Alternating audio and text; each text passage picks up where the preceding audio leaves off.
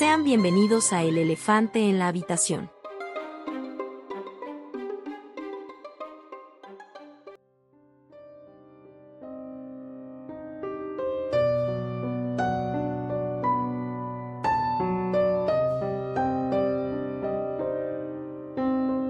Hola a todos, mi nombre es Diego Eduardo y te doy la bienvenida a El elefante en la habitación. Como mencioné en la parte anterior, este podcast va a tomar una nueva directriz que es el hecho de analizar los dos grandes elefantes en la habitación de una manera más práctica. Por lo tanto, intentaré tardarme menos. La primera parte pues va a ser respecto a la parte espiritual, al conocimiento del mundo interno, esta parte que también no, no se nos enseña en las escuelas, no se nos enseña en casi ningún lado a menos que lo busques por ti mismo, comprender tu mundo interno para poder comprender al otro, ser una persona más empática, etc. Pero también entiendo, y esto es para los que ya son miembros antiguos del canal o del podcast, pues que una de las máximas del elefante en la habitación, sino que es la primera, pues es dejar este mundo mejor de como lo encontramos. ¿A partir de qué? Del autoconocimiento, de, la, exploración, de la investigación, de comprender las dinámicas y de hablar de esos temas incómodos, ¿no? Precisamente de esos elefantes en la habitación. Pero también por ello entiendo que muchas veces las personas que más se esfuerzan en, complacer a los demás, en dejar el mundo mejor de como lo encontramos, que las personas que sí se están preocupando por hacer algo y por cambiar el mundo y por mejorar sus vidas, pues muchas veces, eh, incluso en esta parte de comprender que el otro no te debe nada, que este, de, intentar comprender al otro, etc. Entre más comprendes, muchas veces puede ser que las personas más se aprovechan de ti. Y esto, bueno, tal vez eh, siempre menciono a alguien que esté en la audiencia pueda decir, Diego, ¿te estás proyectando? Sí, tal vez sí, sí me estoy proyectando. Y, creo que es importante el hecho de que comprender que existe un juego del poder para ti, para tu mamá, absolutamente para todos. No hay una persona que escape a este juego del poder. Pero bueno, eh, eh, este juego del poder, del aprovechamiento del más fuerte por el más débil, o de el querer y querer y tomar y tomar y tomar sin tener que dar necesariamente a cambio algo o no dar en la misma magnitud. El poder se ejerce en todos los ámbitos, en el ámbito psicológico, emocional, económico, político, social, cultural, de que el poder existe en todos lados y que es algo de lo que no se habla, algo que todos sabemos que está ahí, todos sabemos que hay personas que tienen más o menos poder que nosotros. ¿Poder de qué? Poder de influencia, poder político, poder económico, poder social, poder seductor. Todos sabemos bajo qué circunstancias nosotros estamos en ventaja y en desventaja de otras personas. Entonces, comprender el poder no quiere decir que tú seas esa persona, ¿no? Que si ahora abusaron de ti, pues ahora tú te vas a convertir, a convertir en la persona que abusa o se aprovecha de los demás. No, únicamente comprende las reglas para que las personas no se aprovechen de ti. Como mencioné, el podcast del poder es el podcast rojo con negro, el, podcast de la empatía es el, el podcast blanco con azul, y no es que uno sea mejor que el otro. Y tampoco quiere decir que, ah, Diego, pues eres un hipócrita, ¿no? Este, por un lado estás hablando de esto, pero por el otro lado dices esto. O sea, ¿cuál de las dos? ¿Eres este blanco o eres negro? No soy blanco ni soy negro, porque la vida no es blanca ni negra, ¿no? O sea, es una escala de grises y aquí únicamente vamos a hablar de las cosas que son de las cosas que pasan y de cómo pasan la mayoría de las veces. Como digo yo, no son verdades absolutas, eh, y tampoco lo vamos a hacer tan teórico, porque como mencioné, esta es la parte práctica, algo que tú puedas escuchar en 10 minutos, en 20 minutos o ah, en media hora y que te lleves algo práctico para poderlo aplicar. Recalco, no es que sea bueno o malo, mejor o peor, únicamente es, toma lo que te sirva, mejora el mundo, pero también protégete a ti. Y bueno, ahora sí, vamos a empezar con la introducción a las dinámicas del poder. Primero yo quiero decir, ¿estoy mintiendo? Tal vez la pregunta la estoy planteando al inicio, cuando la debería hacer al final, pero siempre pregúntate si estoy mintiendo en las cosas que estoy diciendo. No tengo la verdad absoluta, tal vez tú descubras que vivimos en una utopía perfecta donde el poder no existe y que todas las personas eh, estamos en condiciones perfectas con la misma información y con la misma capacidad y que, este, y que no existe aprovechamiento uno de los otros, ¿no? Si es el caso, mándame mensaje para saber a dónde me tengo que mudar. Pero al menos el mundo que yo conozco es que las guerras no han desaparecido. Nosotros como he mencionado a lo largo de también de todos los podcasts y de cómo la manipulación mediática y la guerra psicológica existen, son reales, hay casos probados, si pregúntenle a Donald Trump, a Cambridge Analytica, al programa Pegasus aquí que se ejecutó aquí en México, pero bueno, la manipulación social y mediática es algo que existe. Ahora, ¿las guerras han desaparecido? No, probablemente si me escuchas en 2023 esa pregunta sea totalmente obvia, que todavía hay guerras, pero Ima, ponte en este lugar, ponte en 2019, visión occidental, tal vez incluso la edad que tú tenías, ¿no? Y si estás aquí en Latinoamérica, en Centroamérica, pues tal vez pienses, regresando a ese tiempo de 2019, bueno, las guerras este, no, no son tan importantes, hay relativamente paz en el mundo, de ya no, o sea, tal vez hay tensión, etcétera, pero pues no es algo de la gran cosa, ¿no? Sin embargo, las guerras económicas, las guerras comerciales siempre han existido. Entonces, ¿cuál es la diferencia entre una guerra eh, en el campo de batalla y una guerra comercial o económica? ¿Acaso no también se busca sacar el máximo beneficio de la situación y no te importa mucho lo que le pase a la otra parte? Yo no le veo mucha diferencia. Ahora, ¿la violencia ha desaparecido? ¿La hostilidad ha desaparecido los unos con los otros? ¿La manipulación, el chantaje, el aprovechamiento han desaparecido? Yo creo que no. Como mencioné también el, el principal autor de esta, de esta serie del podcast El Poder, del, del, podcast Rojo con Negro, pues va a ser Robert Greene, autor de Maestría, las 48 leyes del poder, las 33 estrategias de la guerra, las leyes de la naturaleza humana y el arte de la seducción.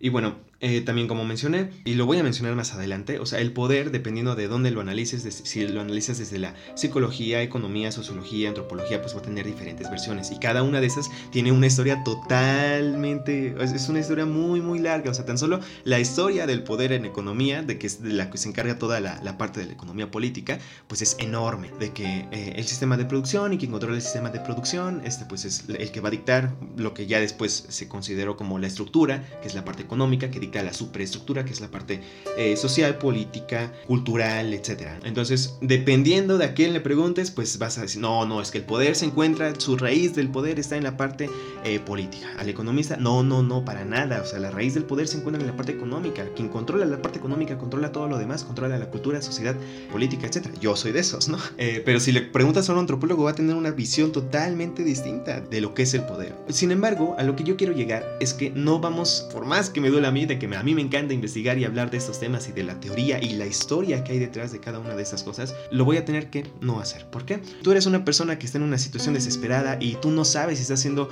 víctima de la manipulación de una persona, o hay ciertas técnicas psicológicas que están jugando en tu cerebro en tu contra, a favor de otra persona, que está jugando con los traumas de tu infancia o con eh, ciertos deseos que está viendo en ti y por, eh, por medio de ello te está controlando, tú no necesitas saber toda la historia de la economía política para poder tomar una decisión con base a un conocimiento práctico que puedas aprender en menos de media hora. Por eso es que si alguien quiere contribuir, si alguien quiere dar su, perspectiva, su opinión, que supongo que ahí están mis, mis contactos, no, no es muy difícil contactarme, eso sí se los prometo. Entonces, con gusto escríbame y vemos cómo lo podemos adaptar. Yo encantado de aprender y sobre todo de corregir. Pero esta es la directriz que yo he elegido y que yo he tomado para el podcast para que sea una manera rápida y sencilla de comprender y aplicar las reglas del poder. Mencionaba esto porque Robert Greene pues tal vez tiene una perspectiva un poco también más práctica, ¿no? No se va tanto a la historia, sí te, lo, sí te platica un poco de historia, pero de manera más resumida. Y entonces va a haber alguien que diga, no, es que eso no es así, tienes que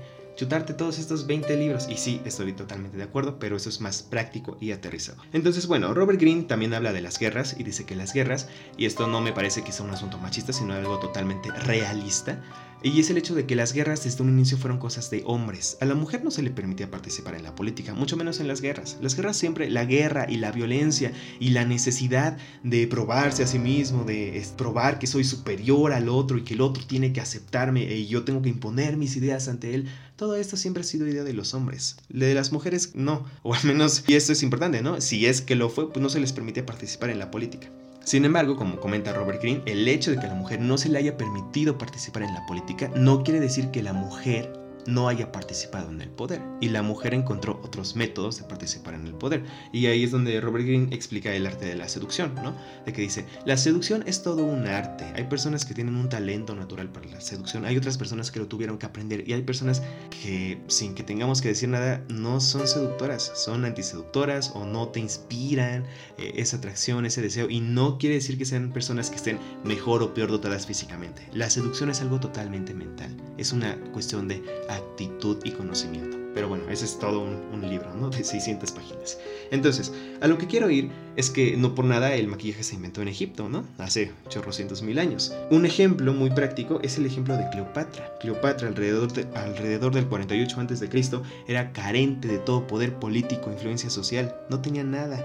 Sin embargo, por medio de la seducción, ella logró hacerse del poder y de todo un imperio, primero conquistando a Julio César, sabiendo cuáles eran las debilidades de su mente que le iban a llevar a ella a convertirse en la obsesión de él, y luego de Marco Antonio, quien pasó de ser una figura importante a convertirse básicamente en el esclavo de Cleopatra mientras ella después ocupó su cargo. Ahora, en esos tiempos pues no estaba nada desarrollada la psicología, no se sabía que, los hombres somos más propensos a ciertos tipos de estímulos y que las mujeres son más propensas a otros tipos, de los que vamos a hablar más adelante, ¿no? Pero para quien ya haya eh, recordado el podcast de la portada rosa, pues los hombres somos más propensos a estímulos visuales y las mujeres son más propensas a otro tipo de estímulos sensoriales, auditivos, etc. Pero bueno, otra vez, para quien me pueda decir, Diego, tú siempre hablas de la seducción, estás trabado con ese tema. No.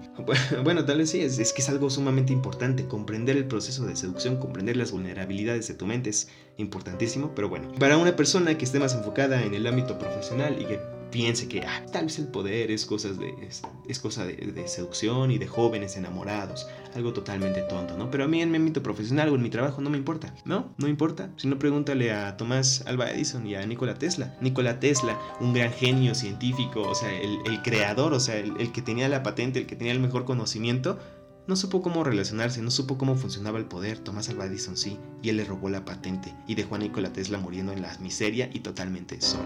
Ahora, una persona puede decir, no, es que yo soy una persona muy inteligente, que tiene alto IQ. El primer error del poder es pensar que tú eres inmune a él. Es pensar que tu mente es lo suficientemente grande y perfecta como para que nada te pueda perturbar. Eso mismo supongo que pensó Nietzsche. Friedrich Nietzsche, el famoso filósofo que uno pensaría que él está por encima de nosotros los mortales al ser una de las tres maestros de la sospecha junto con Karl Marx y Sigmund Freud, ¿no? Uno, diría, wow, tu visión crítica seguramente te pone por encima de nosotros los mortales. Sin embargo, él se enamoró de Boulogne Salomé y nunca se recuperó de ese desamor. Ella lo engañó con su mejor amigo y él se quedó trabado siempre. o sea, por mucha inteligencia que tuvo, él no pudo comprender porque pues no era su culpa, ¿no? No, no había tanto conocimiento ahí de, acerca del funcionamiento de la mente humana. Pero bueno, él no pudo comprender los papeles que estaba jugando esta eh, Salomé para un, un hombre como él, un hombre solitario que necesitaba de no, no de la delicadeza femenina, sino más bien de una mente masculina que le jugó los mismos juegos que los, que los hombres juegan en contra de las mujeres. Él no pudo comprender eso y murió totalmente igual, solo, triste, loco. Entonces, comprender el juego del poder es algo que te sirve en el ámbito de la seducción, en el ámbito profesional, es algo que no te que por mucha inteligencia que tú tengas siempre eres propenso a caer en trampas. Y también el poder se basa en comprender que tus preferencias, si bien este tus preferencias, tu forma de pensar, sí, sí, eres muy único, ¿no? Pero somos tantos humanos que es imposible que no puedas generalizar ciertas cosas para nosotros. Y esto, por ejemplo, en economía, más, más específicamente en finanzas, cuando estás hablando de venderle un portafolio de inversión a una persona u otra persona, un factor determinante es la edad. Y claro que la edad, pues ellos tienen que contestar un cuestionario, ¿no? De aversión al, al riesgo. Pero el punto es que casi por norma las personas jóvenes son menos adversas a la pérdida y al riesgo. O sea, son, las personas jóvenes son personas que son más arriesgadas, no tienen tanto miedo de, de apostar su dinero, tener un portafolio medio por ahí arriesgado. Y entre más van creciendo las personas, y esto es ya por norma, o sea, por más que tú tengas tus preferencias individuales, la mayoría de las personas que son más grandes son más aversas al riesgo, les gusta menos arriesgarse, tienen más miedo a perder, y esto también tiene que ver con que la mayoría de las personas jóvenes pues no tienen todavía una fortuna eh, acumulada, a diferencia de las personas que ya son más grandes, ¿no? Pero estas cosas psicológicas, que son casi la norma, es importante conocerlas, si no te va a pasar como, no sé, a Víctor Lustig, Víctor Lustig fue uno de, es, es conocido como el hombre que vendió la Torre Eiffel dos veces. Si a ti te dijeran que te venden la Torre Eiffel, ¿les creerías? Hoy en día decimos no, pero hay personas que son que no conocen cómo funciona su mente, que no conocen cuáles son sus carencias que tuvieron de niños y que esas carencias van a dictar lo que buscan de grandes y qué tan ciegos van a ser ante la idea de poder por fin obtener ese gran deseo de su infancia, que Víctor Lustig se aprovechó de ellos y vendió la Torre Eiffel dos veces. o sea, no la vendió, únicamente le dieron el dinero y la Torre Eiffel pues no está en venta. Pero él por medio de, conocer, de disfrazarse, de aparentar, que, de aparentar lo que él fingía que era, pues pudo engañar a, a dos personas. Ahora, las estafas es algo totalmente totalmente común.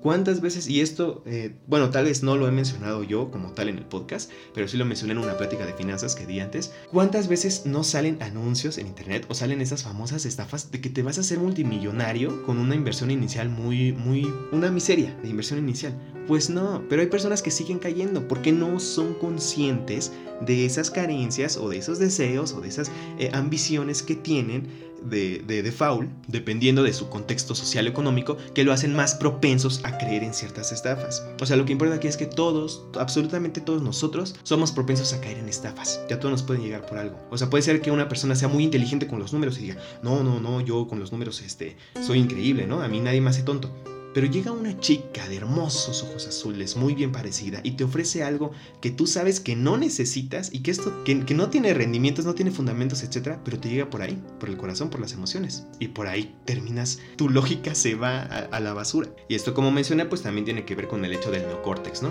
De cómo nosotros, o sea, tenemos neocórtex, cerebro reptiliano y complejo límbico. Entre el complejo límbico y el reptiliano es donde se toman más del 80% de las decisiones, y aún así nosotros seguimos creyendo que somos seres racionales.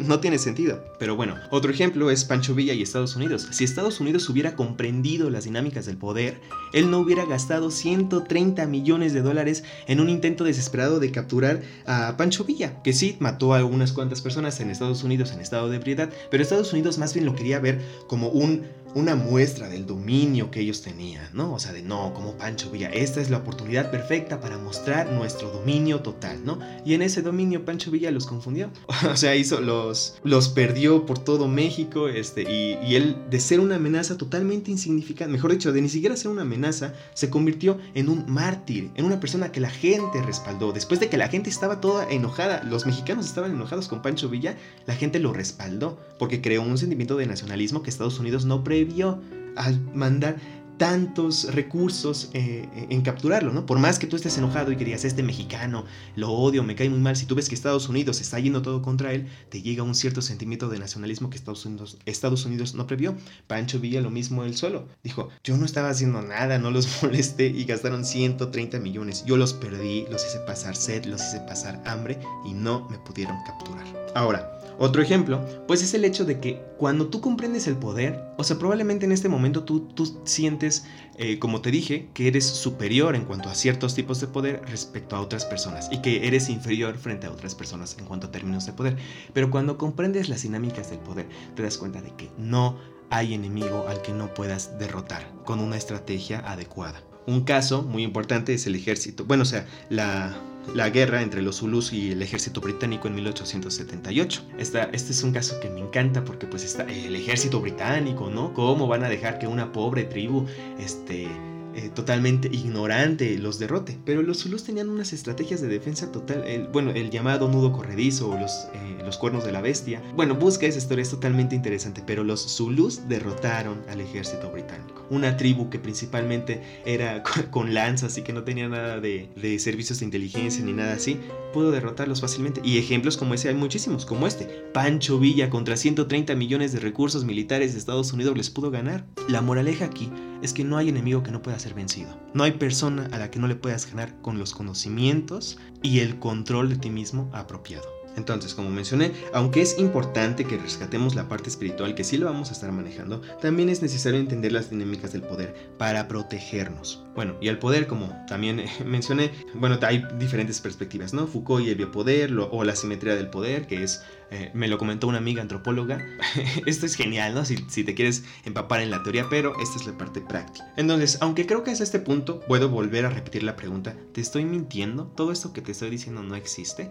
Bueno, pues me gustaría seguir poniendo ejemplos. Creo que ya no son muy necesarios, pero es parte de la introducción. Entonces, otro ejemplo, pues es por ejemplo, en el plan de desarrollo de China se encuentra la industria cultural, que ellos necesitan favorecer su industria cultural. Esto eh, lo compartió una compañera Dafne Leiva, un saludo, cuando ella estaba exponiendo y se me quedó mucho esa parte porque ella estaba explicando que China, pues dice, ellos son conscientes de que se ha estado librando una guerra cultural en contra de ellos. ¿Por parte de quién? Pues de Estados Unidos. ¿Qué es parte de esa guerra cultural? El decir, chinos cochinos. Todas las películas de Estados Unidos o de los superhéroes, el superhéroe siempre se enfrenta contra un terrorista del Medio Oriente. Cuando tuvo, de hecho, cuando tuvo el auge eh, la, la industria de los superhéroes? Pues la industria de los superhéroes tuvo su auge a partir del atentado del 9-11. Y eso fomentó un sentimiento de nacionalismo en Estados Unidos, ¿no? Superman, la Mujer Maravilla, Batman, etcétera, siempre se enfrentan contra un palestino, siempre se enfrentan contra alguien del Medio Oriente, siempre se enfrentan contra un chino.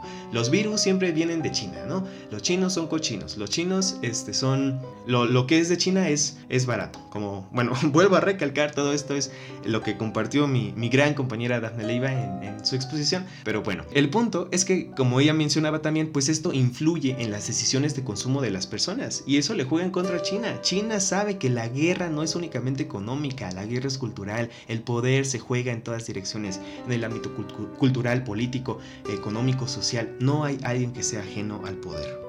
Ahora, para los que les guste más la literatura, pues también podrán recordar El Conde de Montecristo. Es un libro como de 800 páginas, pero está muy muy bueno. El punto es que el pobre Conde de Montecristo, antes de ser conde, pues era simplemente una persona humilde que se llevaba bien con todos, amaba a su papá, amaba a su novia, se quería casar con ella y, quería tener una vida honrada, pero era tan feliz que su compañero, que bueno, es que a este chico, al Conde de Montecristo, antes de ser conde, lo iban a ascender a capitán de un barco de mercancías. Entonces, eh, su compañero, al que era el segundo en el lugar, pues él quería tanto ese puesto. Y él, una persona rencorosa que quería aprovecharse de él, se juntó con un banquero, se juntó con el primo, porque en ese...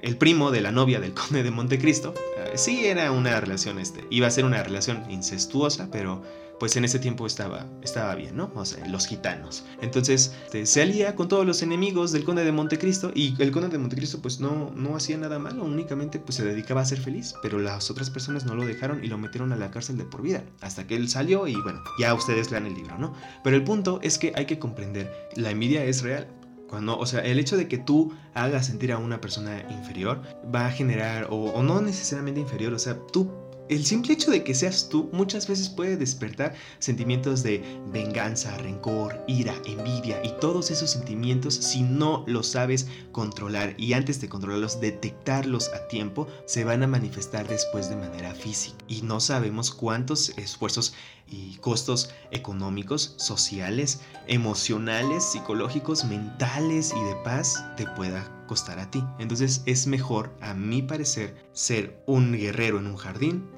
un jardinero en el campo de batalla. Y esa frase me gusta mucho porque me siento identificado, porque le preguntaron a él le dijeron, oye, tú, tú enseñas kung fu y artes marciales y esas son para lastimar. ¿Y qué tú no dices que no tenemos que lastimar a los demás y que una vida pacífica, etcétera. Entonces, es básicamente lo que me podrían decir, ¿no? Ok, Diego, tú has estado hablando a lo largo del, podcast del elefante en la habitación del amor, de la muerte, de la pasión por vivir, de la comunicación asertiva, de, de, derrotar al ego, de la felicidad. Y ahora nos estás hablando de cómo atacar al prójimo. No, yo no estoy hablando de cómo atacar al prójimo. Yo únicamente estoy hablando de detección y de que tú tengas las herramientas necesarias para lidiar con inconvenientes de otras personas que puedan tener sentimientos negativos por ti. Es mejor tener las herramientas y no necesitarlas que necesitarlas y no tenerlas. Ahora, también yo sé que en la psicología, eso ya lo tengo más que grabado de memoria, los psicólogos están totalmente en contra de todo lo que yo digo del de, lenguaje corporal, del análisis de las microexpresiones, de los lapsus, sobre todo porque Freud ya pasó de moda, ¿no? Yo los entiendo totalmente. Pero bueno, el punto es que a mi parecer, por más que tú no creas en el lenguaje corporal o por más que tú no creas en el tono de las palabras, etc., no te comportas igual ni hablas igual con la chica que te gusta que con tus amigos o con tus amigos que con tu jefe.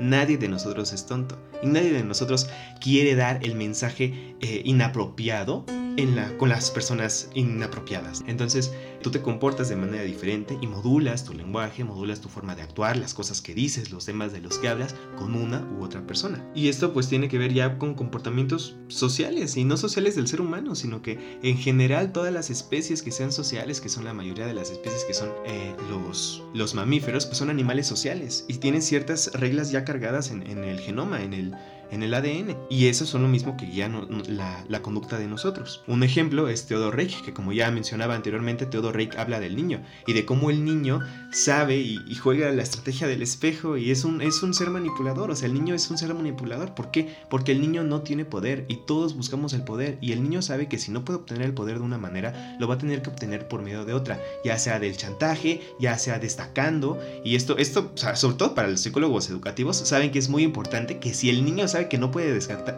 destacar de una manera, eh, de manera positiva, etcétera, va a buscar destacar de otra. Ya sea, o sea, el niño quiere llamar la atención. Entonces la va a llamar o sacando dieces, etcétera, o la va a llamar pues haciendo cosas inapropiadas, ¿no? En la escuela. Esto es, es muy importante y es, es chistoso. O sea, el hecho de que el niño quiera atención significa que el niño quiere poder. Y también desde niños distinguimos a las personas que llaman la atención por naturaleza, a las personas que nos caen bien sin que tengan que hacer nada y queremos ser como esas personas. Y también, bueno, habrá quien diga, Diego, te está siguiendo proyectando, hay personas que no quieren hacer eso. Ajá, pero incluso las personas que no quieren hacer ese tipo de cosas, pues tienen otros problemas, o sea, también cuando un niño, tienes que ver cuáles son los problemas que tiene el niño, ¿no? Si tiene problemas en, su entorno familiar, etcétera, si tiene preocupaciones que lo estén eh, impidiendo de ponerle atención a la dinámica social. Obviamente, si tú, eh, siguiendo la, la pirámide de Abraham Maslow, de las necesidades básicas, pues no tienes cubiertas tus necesidades básicas o el segundo peldaño de la seguridad, pues obviamente no vas a poder escalar y no vas a poderte preocupar por el afecto de los demás o la atención, que es el cuarto peldaño, ¿no? Eh, también hay que tomar en cuenta esa parte. Pero bueno, la parte más científica, si ustedes quieren alguna referencia, pues la podrán encontrar en el libro de Jonathan Hayes, La hipótesis de la felicidad, si no mal recuerdo capítulo 3, donde habla de la reciprocidad y la venganza, y donde nos explica que los mamíferos hemos evolucionado de una manera en la que no podemos sobrevivir en los extremos. ¿Y qué estoy hablando de los extremos? Una conducta sumamente social y una conducta sumamente antisocial. Una persona que sea sumamente antisocial y que le encanta andar traicionando a los demás, que no le guste cooperar con los demás, que se sienta sola por sí mismo, va a ser una persona que la sociedad la va a aislar y va a morir sola. Su genoma no sirve. No, no, no buscas que se reproduzca esa persona, al menos de manera biológica. ¿Es triste? Sí, es triste. Es como lo explica él, quién sabe, pero es una buena perspectiva, al menos tiene lógica. Entonces, ¿y qué pasa por el otro lado? Si tú eres una persona que le quiere caer bien a todos y que a todos les dice que sí y que quiere quedar bien y hacer lo que todo el mundo dice, pues vas a ser una persona de la que se van a aprovechar y obviamente si se aprovechan de ti, las probabilidades de tu supervivencia también disminuyen. Lo que dice él es que nosotros como seres humanos estamos constantemente en lucha entre cooperar con los demás y ver por nosotros mismos. Y esto es precisamente de lo que vamos a estar hablando aquí en estas dos partes del podcast, en el podcast del poder y en el, en el de la empatía. Cómo cooperar con los demás sin abandonarnos a nosotros mismos y cómo ser nosotros mismos sin olvidarnos del otro. Bueno, ya es básicamente todo. Me hubiera encantado cerrar con esa frase, sin embargo me siento, bueno, no me siento obligado, pero me gusta mucho despedirme. Entonces, como ya mencioné, pues el, poder es un juego social. Tú puedes atacar, defenderte, observar, analizar, eh, apoyar, negar, pero no puedes no participar en él. Yo nada más te dejo con ese ejercicio de reflexión. Piensa que las personas que comprenden el juego del poder son recompensadas. Quien entiende las reglas se les es recompensado con ahorros de tiempo, ahorros de energía, ahorros eh, emocionales, ahorros monetarios y sobre todo también vienen las recompensas, ¿no? Recompensas económicas, sociales, de influencia, de reconocimiento, de mejores oportunidades en todo, en mercado laboral, en parejas, en absolutamente todo, para las personas que comprenden el poder. Quien no comprende el poder se va a desgastar toda su vida mental, emocional, económicamente, va a perder su tiempo, va a perder su libertad, va a, perder y probablemente pues muera en condiciones peores a las personas que sí lo entendieron.